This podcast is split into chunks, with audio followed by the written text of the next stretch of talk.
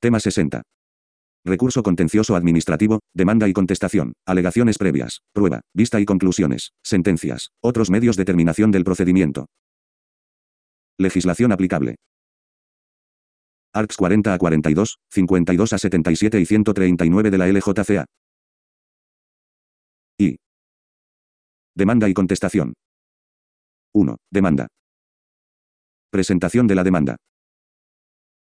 Recibido el expediente administrativo en el juzgado o tribunal y comprobados, y en su caso, completados los emplazamientos, por el letrado de la Administración de Justicia se acordará que se entregue al recurrente para que se deduzca la demanda en el plazo de 20 días salvo que concurra alguno de los supuestos de inadmisión del recurso contencioso administrativo, en cuyo caso dará cuenta al tribunal para que resuelva lo que proceda. Cuando los recurrentes fuesen varios, y aunque no actuasen bajo una misma dirección, la demanda se formulará simultáneamente por todos ellos. La entrega del expediente se efectuará en original o copia. Subsanación de la demanda. El secretario judicial examinará de oficio la demanda y requerirá que se subsanen las faltas de que adolezca en plazo no superior a 10 días. Realizada la subsanación, admitirá la demanda. En otro caso, dará cuenta al juez para que resuelva lo que proceda sobre su admisión. Presentación de la demanda sin recibir expediente administrativo. Transcurrido el término para la remisión del expediente administrativo sin que éste hubiera sido enviado, la parte recurrente podrá pedir, por sí o a iniciativa del secretario judicial, que se le conceda plazo para formalizar la demanda. Si después de que la parte demandante hubiera usado del derecho establecido en el párrafo anterior se recibiera el expediente, el secretario judicial pondrá este de manifiesto a las partes demandantes y, en su caso, demandadas por plazo común de 10 días para que puedan efectuar las alegaciones complementarias que estimen oportunas. Caducidad del recurso. Si la demanda no se hubiere presentado dentro del plazo, el juzgado o sala, de oficio, declarará por auto la caducidad del recurso. No obstante, se admitirá el escrito de demanda, y producirá sus efectos legales, si se presentare dentro del día en que se notifique el auto. Expediente administrativo no está completo. 1. Si las partes demandantes estimasen que el expediente administrativo no está completo, podrán solicitar, dentro del plazo para formular la demanda, que se reclamen los antecedentes para completarlo. La solicitud suspenderá el curso del plazo correspondiente. 2. El secretario judicial resolverá lo pertinente en el plazo de tres días. La Administración, al remitir de nuevo el expediente, deberá indicar en el índice los documentos que se han adicionado. 2. Contestación a la demanda plazo para contestar a la demanda. 1. Presentada la demanda, el secretario judicial dará traslado de la misma, con entrega del expediente administrativo, a las partes demandadas que hubieran comparecido, para que la contesten en el plazo de 20 días. 2. La contestación se formulará primero por la administración demandada. Cuando hubieren de hacerlo, además de la administración, otros demandados, y aunque no actuaren bajo una misma dirección, la contestación se formulará simultáneamente por todos ellos. En este caso no habrá lugar a la entrega del expediente administrativo, que será puesto de manifiesto en la oficina judicial, pero sí de la copia del mismo, con los gastos a cargo de estos demandados. 3. Si la administración demandada fuere una entidad local y no se hubiere personado en el proceso pese a haber sido emplazada, se le dará no obstante traslado de la demanda para que, en el plazo de 20 días, pueda designar representante en juicio o comunicar al órgano judicial, por escrito, los fundamentos por los que estimare improcedente la pretensión del actor. Contestación a la demanda sin haberse recibido el expediente administrativo. Si la demanda se hubiere formalizado sin haberse recibido el expediente administrativo, emplazará a la administración demandada para contestar, apercibiéndola de que no se admitirá la contestación si no va acompañada de dicho expediente. Disposición o actuación administrativa no ajustable a derecho. Si el defensor de la administración demandada estima que la disposición o actuación administrativa recurrida pudiera no ajustarse a derecho, podrá solicitar la suspensión del procedimiento por un plazo de 20 días para comunicar su parecer razonado a aquella. El secretario judicial, previa audiencia del demandante, acordará lo procedente. Expediente administrativo no está completo. 1. Si las partes demandadas estimasen que el expediente administrativo no está completo, podrán solicitar, dentro del plazo para la contestación, que se reclamen los antecedentes para completarlo. La solicitud suspenderá el curso del plazo correspondiente. 2. El secretario judicial resolverá lo pertinente en el plazo de tres días. La Administración, al remitir de nuevo el expediente, deberá indicar en el índice los documentos que se han adicionado. 3. Demanda y contestación requisitos. 1. En los escritos de demanda y de contestación se consignarán con la debida separación los hechos, los fundamentos de derecho y las pretensiones que se deduzcan, en justificación de las cuales podrán alegarse cuantos motivos procedan. Hayan sido o no planteados ante la Administración. 2. Con la demanda y la contestación las partes acompañarán los documentos en que directamente funden su derecho, y si no obraren en su poder, designarán el archivo, oficina, protocolo o persona en cuyo poder se encuentren. Presentación de documentos después de la demanda y contestación. Después de la demanda y contestación no se admitirán a las partes más documentos que los que se hallen en alguno de los casos previstos para el proceso civil. No obstante, el demandante podrá aportar, además, los Documentos que tengan por objeto desvirtuar alegaciones contenidas en las contestaciones a la demanda y que pongan de manifiesto disconformidad en los hechos, antes de la citación de vista o conclusiones. Conclusión del pleito. 1. El secretario judicial declarará concluso el pleito, sin más trámite, para sentencia una vez contestada la demanda, en los siguientes casos. Así el actor pide por otro sí en su demanda que el recurso se falle sin necesidad de recibimiento a prueba ni tampoco de vista o conclusiones y la parte demandada no se opone. B. Si en los escritos de demanda y contestación no se solicita el recibimiento a prueba ni los trámites de vista o conclusiones, salvo que el juez o tribunal, excepcionalmente, atendida la índole del asunto, acuerde la celebración de vista o la formulación de conclusiones escritas. No obstante, según el ARC 61 de la LJCA, el juez o tribunal podrá acordar de oficio el recibimiento a prueba y disponer la práctica de cuantas estime pertinentes para la más acertada decisión del asunto. 2. En los dos supuestos anteriores, si el demandado solicita la inadmisión del recurso, se dará traslado al demandante para que en el plazo de cinco días formule las alegaciones que estime procedentes sobre la posible causa de inadmisión. Y seguidamente se declarará concluso el pleito. 4. Cuantía del recurso contencioso administrativo Fijación de la cuantía. 1. Según el art. 40 de la LJCA, el letrado de la Administración de Justicia fijará la cuantía del recurso contencioso administrativo una vez formulados los escritos de demanda y contestación, en los que las partes podrán exponer, por medio de otro sí, su parecer al respecto. 2. Cuando así no se hiciere, el secretario judicial requerirá al demandante para que fije la cuantía, concediéndole al efecto un plazo no superior a 10 días, transcurrido el cual sin haberlo realizado se estará a la que fije el secretario judicial, previa audiencia del demandado. 3. Cuando el demandado no estuviere de acuerdo con la cuantía fijada por el demandante, lo expondrá por escrito dentro del término de 10 días, resolviendo el secretario judicial lo procedente, en este caso el juez o tribunal, en la sentencia, resolverá definitivamente la cuestión. 4. La parte perjudicada por la resolución prevista en el punto anterior podrá fundar el recurso de queja en la indebida determinación de la cuantía si por causa de esta no se tuviere por preparado el recurso de casación o no se admitiera el recurso de casación para la unificación de doctrina o el de apelación. Cuantía del recurso. 1. La cuantía del recurso contencioso administrativo vendrá determinada por el valor económico de la pretensión objeto del mismo. 2. Cuando existan varios demandantes, se atenderá al valor económico de la pretensión deducida por cada uno de ellos, y no a la suma de todos. 3. En los supuestos de acumulación o de ampliación, la cuantía vendrá determinada por la suma del valor económico de las pretensiones objeto de aquellas, pero no comunicará a las de cuantía inferior la posibilidad de casación o apelación. 4. Para fijar el valor económico de la pretensión se tendrán en cuenta las normas de la legislación procesal civil, con las especialidades siguientes. A. Cuando el demandante solicite solamente la anulación del acto, se atenderá al contenido económico del mismo, para lo cual se tendrá en cuenta el débito principal, pero no los recargos, las costas ni cualquier otra clase de responsabilidad salvo que cualquiera de estos fuera de importe superior a aquel. B. Cuando el demandante solicite, además de la anulación, el reconocimiento de una situación jurídica individualizada, o cuando solicite el cumplimiento de una obligación administrativa, la cuantía vendrá determinada. Primero, por el valor económico total del objeto de la reclamación, si la administración pública hubiere denegado totalmente, en vía administrativa, las pretensiones del demandante. Segundo, por la diferencia de la cuantía entre el objeto de la reclamación y el del acto que motivó el recurso, si la Administración hubiera reconocido parcialmente, en vía administrativa, las pretensiones del demandante. Cuantía indeterminada del recurso. 1. Se reputarán de cuantía indeterminada los recursos dirigidos a impugnar directamente las disposiciones generales, incluidos los instrumentos normativos de planeamiento urbanístico los que se refieran a los funcionarios públicos cuando no versen sobre derechos o sanciones susceptibles de valoración económica, así como aquellos en los que junto a pretensiones evaluables económicamente se acumulen otras no susceptibles de tal valoración. 2. También se reputarán de cuantía indeterminada los recursos interpuestos contra actos, en materia de seguridad social, que tengan por objeto la inscripción de empresas, formalización de la protección frente a riesgos profesionales, tarifación. Cobertura de la prestación de incapacidad temporal, afiliación, alta, baja y variaciones de datos de trabajadores. Menos 2. Alegaciones previas solicitud y plazo de presentación. 1. Las partes demandadas podrán alegar, dentro de los primeros cinco días del plazo para contestar la demanda, los motivos que pudieren determinar la incompetencia del órgano jurisdiccional o la inadmisibilidad del recurso con arreglo a lo dispuesto en el artículo 69 de la LJCA. Sin perjuicio de que tales motivos, salvo la incompetencia del órgano jurisdiccional, puedan ser alegados en la contestación, incluso si hubiesen sido desestimados como alegación previa. Para hacer uso de este trámite la administración demandada habrá de acompañar el expediente administrativo si no lo hubiera remitido antes. 2. Del escrito formulando alegaciones previas el secretario judicial dará traslado por cinco días al actor, el cual podrá subsanar el defecto, si procediera, en el plazo de 10 días. 3. Evacuado el traslado, se seguirá la tramitación prevista para los incidentes. Resolución. 1. El auto desestimatorio de las alegaciones previas no será susceptible de recurso y dispondrá que se conteste la demanda en el plazo que reste. 4. El auto estimatorio de las alegaciones previas declarará la inadmisibilidad del recurso y, una vez firme, el secretario judicial ordenará la devolución del expediente administrativo a la oficina de donde procediere. y prueba solicitud de recibimiento a prueba a instancia de parte. 1. Solamente se podrá pedir el recibimiento del proceso a prueba por medio de otro sí, en los escritos de demanda y contestación y en los de alegaciones complementarias.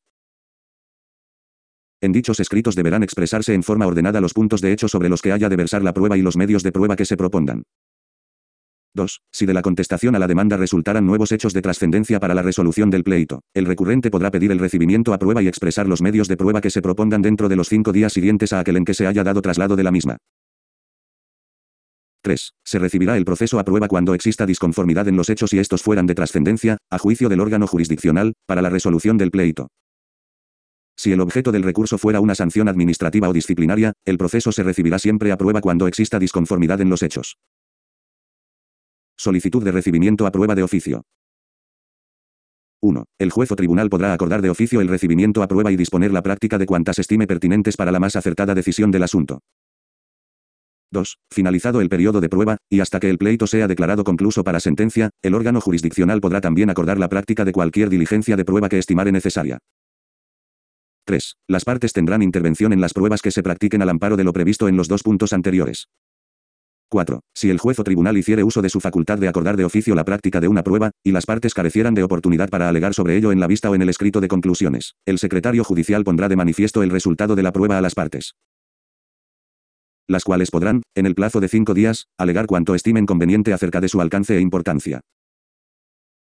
5. El juez podrá acordar de oficio, previa audiencia a las partes, o bien a instancia de las mismas la extensión de los efectos de las pruebas periciales a los procedimientos conexos.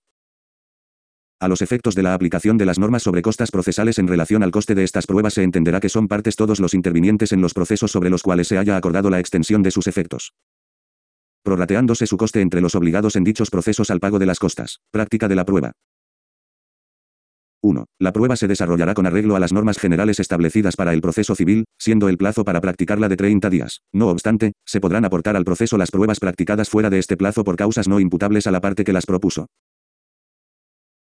2. Las salas podrán delegar en uno de sus magistrados o en un juzgado de lo contencioso administrativo la práctica de todas o algunas de las diligencias probatorias, y el representante en autos de la Administración podrá, a su vez, Delegar en un funcionario público de la misma la facultad de intervenir en la práctica de pruebas. 3. En el acto de emisión de la prueba pericial, el juez otorgará, a petición de cualquiera de las partes, un plazo no superior a cinco días para que las partes puedan solicitar aclaraciones al dictamen emitido. 4. De acuerdo con las leyes procesales, en aquellos procedimientos en los que las alegaciones de la parte actora se fundamenten en actuaciones discriminatorias por razón del sexo. Corresponderá al demandado probar la ausencia de discriminación en las medidas adoptadas y su proporcionalidad. A los efectos de lo dispuesto en el párrafo anterior, el órgano judicial, a instancia de parte, podrá recabar, si lo estimase útil y pertinente, informe o dictamen de los organismos públicos competentes. 5. Finalizada la práctica de la prueba, el letrado de la Administración de Justicia dictará diligencia de ordenación declarando concluso el periodo de prueba. Menos 4. Vista y conclusiones. Disposiciones generales. Salvo que la LJCA disponga otra cosa, las partes podrán solicitar que se celebre vista, que se presenten conclusiones o que el pleito sea declarado concluso, sin más trámites, para sentencia. Solicitud.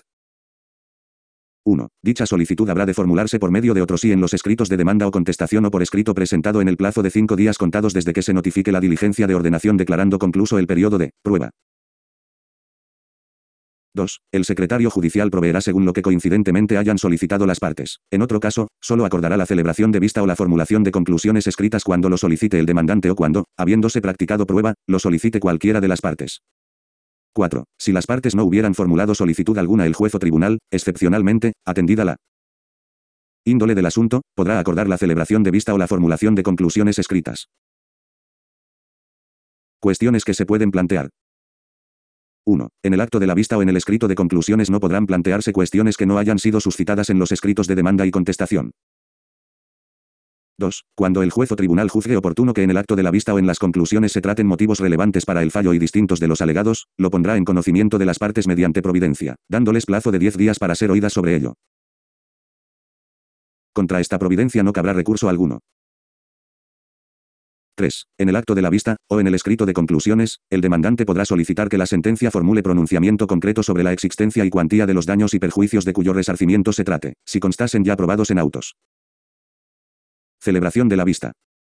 1. Si se acordara la celebración de vista, el secretario judicial señalará la fecha de la audiencia por riguroso orden de antigüedad de los asuntos, excepto los referentes a materias que por prescripción de la ley o por acuerdo motivado del órgano jurisdiccional fundado en circunstancias excepcionales, deban tener preferencia, los cuales, estando conclusos, podrán ser antepuestos a los demás cuyo señalamiento aún no se hubiera hecho.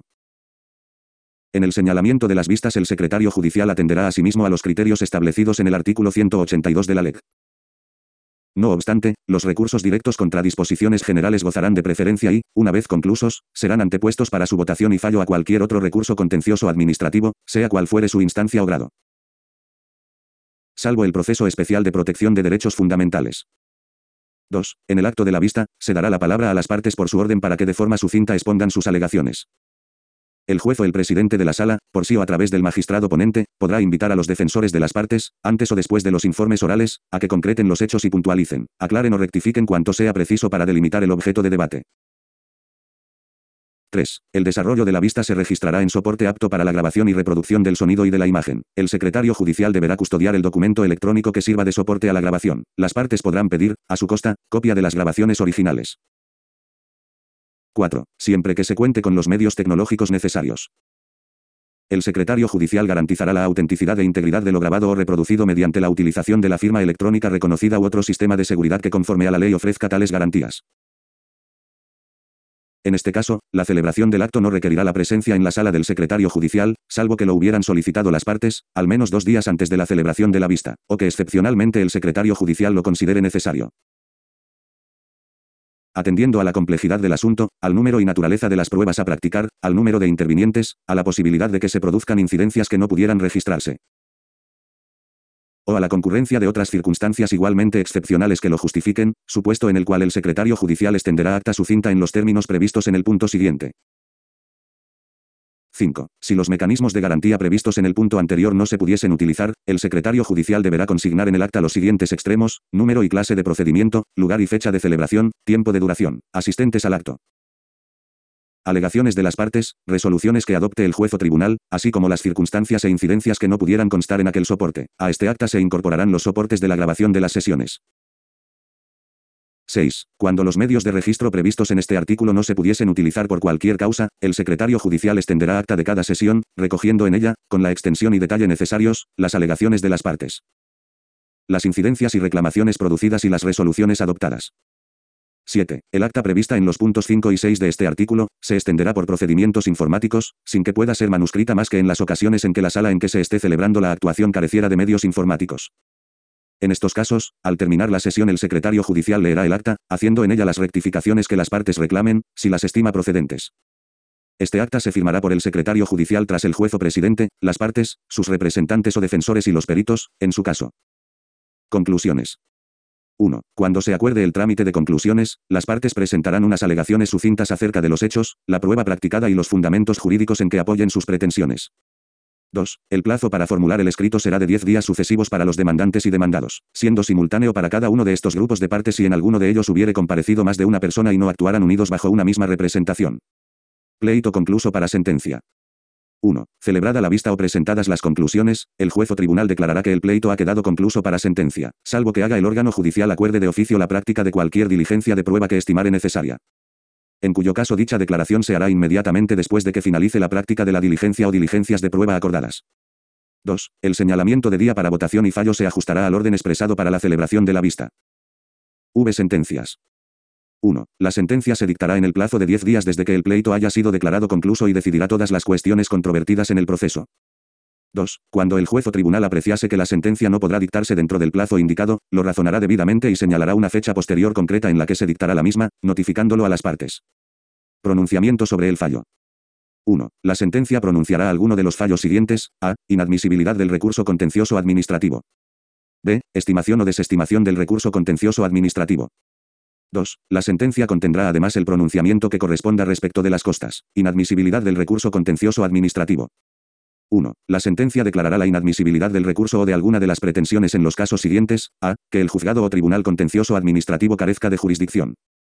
B. Que se hubiera interpuesto por persona incapaz, no debidamente representada o no legitimada C. Que tuviera por objeto disposiciones, actos o actuaciones no susceptibles de impugnación D. Que recayera sobre cosa juzgada o existiera litispendencia. E. que se hubiera presentado el escrito inicial del recurso fuera del plazo establecido. 2. La sentencia que declare la inadmisibilidad del recurso contencioso administrativo solo producirá efectos entre las partes. Estimación del recurso contencioso administrativo. 1. La sentencia estimará el recurso contencioso administrativo cuando la disposición, la actuación o el acto incurrieran en cualquier infracción del ordenamiento jurídico, incluso la desviación de poder. Se entiende por desviación de poder el ejercicio de potestades administrativas para fines distintos de los fijados por el ordenamiento jurídico. 2. Cuando la sentencia estimase el recurso contencioso administrativo. A. Declarará no ser conforme a derecho y, en su caso, anulará total o parcialmente la disposición o acto recurrido o dispondrá que cese o se modifique la actuación impugnada. La anulación de una disposición o acto producirá efectos para todas las personas afectadas. Las sentencias firmes que anulen una disposición general tendrán efectos generales desde el día en que sea publicado su fallo y preceptos anulados en el mismo periódico oficial en que lo hubiera sido la disposición anulada. También se publicarán las sentencias firmes que anulen un acto administrativo que afecte a una pluralidad indeterminada de personas.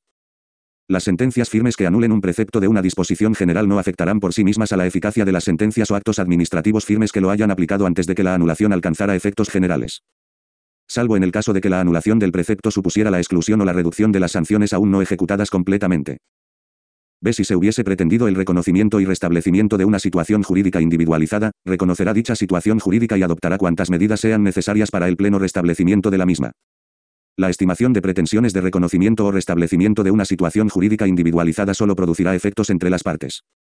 No obstante, tales efectos podrán extenderse a terceros en los términos previstos en los artículos 110 y 111, materia tributaria, de personal al servicio de la administración pública, de unidad de mercado y cuando se hubiere acordado suspender la tramitación de uno o más recursos como consecuencia de si estuviera pendiente una pluralidad de recursos con idéntico objeto. C. Si la medida consistiera en la emisión de un acto o en la práctica de una actuación jurídicamente obligatoria, la sentencia podrá establecer plazo para que se cumpla el fallo. De si fuera estimada una pretensión de resarcir daños y perjuicios, se declarará en todo caso el derecho a la reparación, señalando asimismo quién viene obligado a indemnizar. La sentencia fijará también la cuantía de la indemnización cuando lo pida expresamente el demandante y consten probados en autos elementos suficientes para ello. En otro caso, se establecerán las bases para la determinación de la cuantía, cuya definitiva concreción quedará diferida al periodo de ejecución de sentencia. 3. Los órganos jurisdiccionales no podrán determinar la forma en que han de quedar redactados los preceptos de una disposición general en sustitución de los que anularen ni podrán determinar el contenido discrecional de los actos anulados. Desestimación del recurso contencioso administrativo. 1. La sentencia desestimará el recurso cuando se ajusten a derecho la disposición, acto o actuación impugnados. 2. La sentencia que declare la desestimación del recurso contencioso administrativo solo producirá efectos entre las partes. Pronunciamiento sobre costas. 1. Según el art. 139 de la LJCA, en primera o única instancia, el órgano jurisdiccional, al dictar sentencia o al resolver por auto los recursos o incidentes que ante él mismo se promovieren, impondrá las costas a la parte que haya visto rechazadas todas sus pretensiones. Salvo que aprecie y así lo razone, que el caso presentaba serias dudas de hecho o de derecho.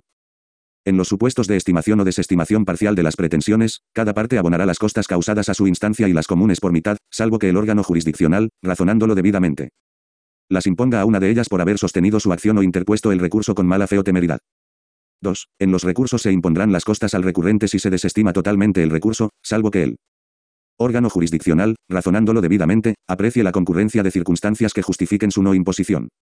3. En el recurso de casación, con respecto a las costas, cada parte abonará las causadas a su instancia y las comunes por mitad. No obstante, podrá imponer las del recurso de casación a una sola de ellas cuando la sentencia aprecie, y así lo motive, que ha actuado con mala fe o temeridad, imposición que podrá limitar a una parte de ellas o hasta una cifra máxima. 4. La imposición de las costas podrá ser a la totalidad, a una parte de estas o hasta una cifra máxima 5. Para la exacción de las costas impuestas a particulares, la administración acreedora utilizará el procedimiento de apremio, en defecto de pago voluntario. 6. En ningún caso se impondrán las costas al Ministerio Fiscal. 7. Las costas causadas en los autos serán reguladas y tasadas según lo dispuesto en la LEC. Registro de sentencias. 1. Las salas de lo contencioso administrativo de los Tribunales Superiores de Justicia, de la Audiencia Nacional y del Tribunal Supremo remitirán al Consejo General del Poder Judicial, dentro de los 10 días siguientes a su firma. Testimonio de las sentencias dictadas en los procesos de que conozcan. 2. El Consejo General del Poder Judicial constituirá, con dichas sentencias, un registro, cuyas certificaciones harán fe en todo tipo de procesos. Menos 6. Otros medios de terminación del procedimiento 1. Desistimiento. 1. El recurrente podrá desistir del recurso en cualquier momento anterior a la sentencia. 2. Para que el desistimiento del representante en juicio produzca efecto será necesario que lo ratifique el recurrente o que esté autorizado para ello. Si desistiere la administración pública, habrá de presentarse testimonio del acuerdo adoptado por el órgano competente con arreglo a los requisitos exigidos por las leyes o reglamentos respectivos. 3. El secretario judicial dará traslado a las demás partes, y en los supuestos de acción popular al Ministerio Fiscal, por plazo común de cinco días. Si prestaren su conformidad al desistimiento o no se opusieren a él, dictará decreto en el que declarará terminado el procedimiento, ordenando el archivo de los autos y la devolución del expediente administrativo a la oficina de procedencia. 4. En otro caso, o cuando apreciare daño para el interés público, dará cuenta al juez o tribunal para que resuelva lo que proceda. 5. Si fueren varios los recurrentes, el procedimiento continuará respecto de aquellos que no hubieren desistido. 6. El desistimiento no implicará necesariamente la condena en costas.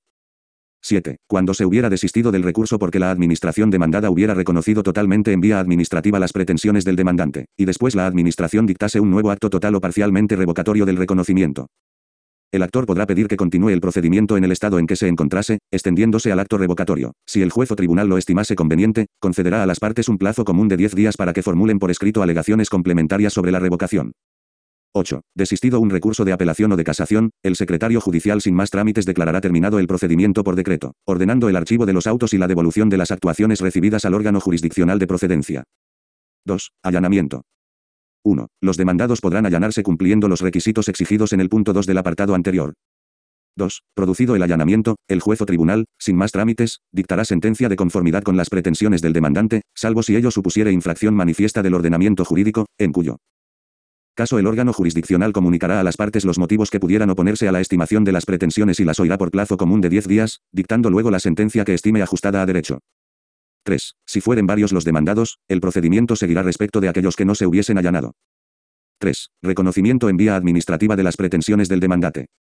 1. Si interpuesto recurso contencioso administrativo la administración demandada reconociese totalmente en vía administrativa las pretensiones del demandante, cualquiera de las partes podrá ponerlo en conocimiento del juez o tribunal, cuando la administración no lo hiciera. 2. El secretario judicial mandará oír a las partes por plazo común de cinco días y, previa comprobación de lo alegado. El juez o tribunal dictará auto en el que declarará terminado el procedimiento y ordenará el archivo del recurso y la devolución del expediente administrativo, si el reconocimiento no infringiera manifiestamente el ordenamiento jurídico. En este último caso dictará sentencia ajustada a derecho. 4. Acuerdo entre las partes. 1. En los procedimientos en primera o única instancia, el juez o tribunal, de oficio o a solicitud de parte, una vez formuladas la demanda y la contestación, podrá someter a la consideración de las partes el reconocimiento de hechos o documentos. Así como la posibilidad de alcanzar un acuerdo que ponga fin a la controversia, cuando el juicio se promueva sobre materias susceptibles de transacción y, en particular, cuando verse sobre estimación de cantidad. Los representantes de las administraciones públicas demandadas necesitarán la autorización oportuna para llevar a efecto la transacción, con arreglo a las normas que regulan la disposición de la acción por parte de los mismos. 2. El intento de conciliación no suspenderá el curso de las actuaciones salvo que todas las partes personadas lo solicitasen y podrá producirse en cualquier momento anterior al día en que el pleito haya sido declarado concluso para sentencia. 3. Si las partes llegaran a un acuerdo que implique la desaparición de la controversia, el juez o tribunal dictará auto declarando terminado el procedimiento siempre que lo acordado no fuera manifiestamente contrario al ordenamiento jurídico ni lesivo del interés público o de terceros. Iguala o cero o iguala.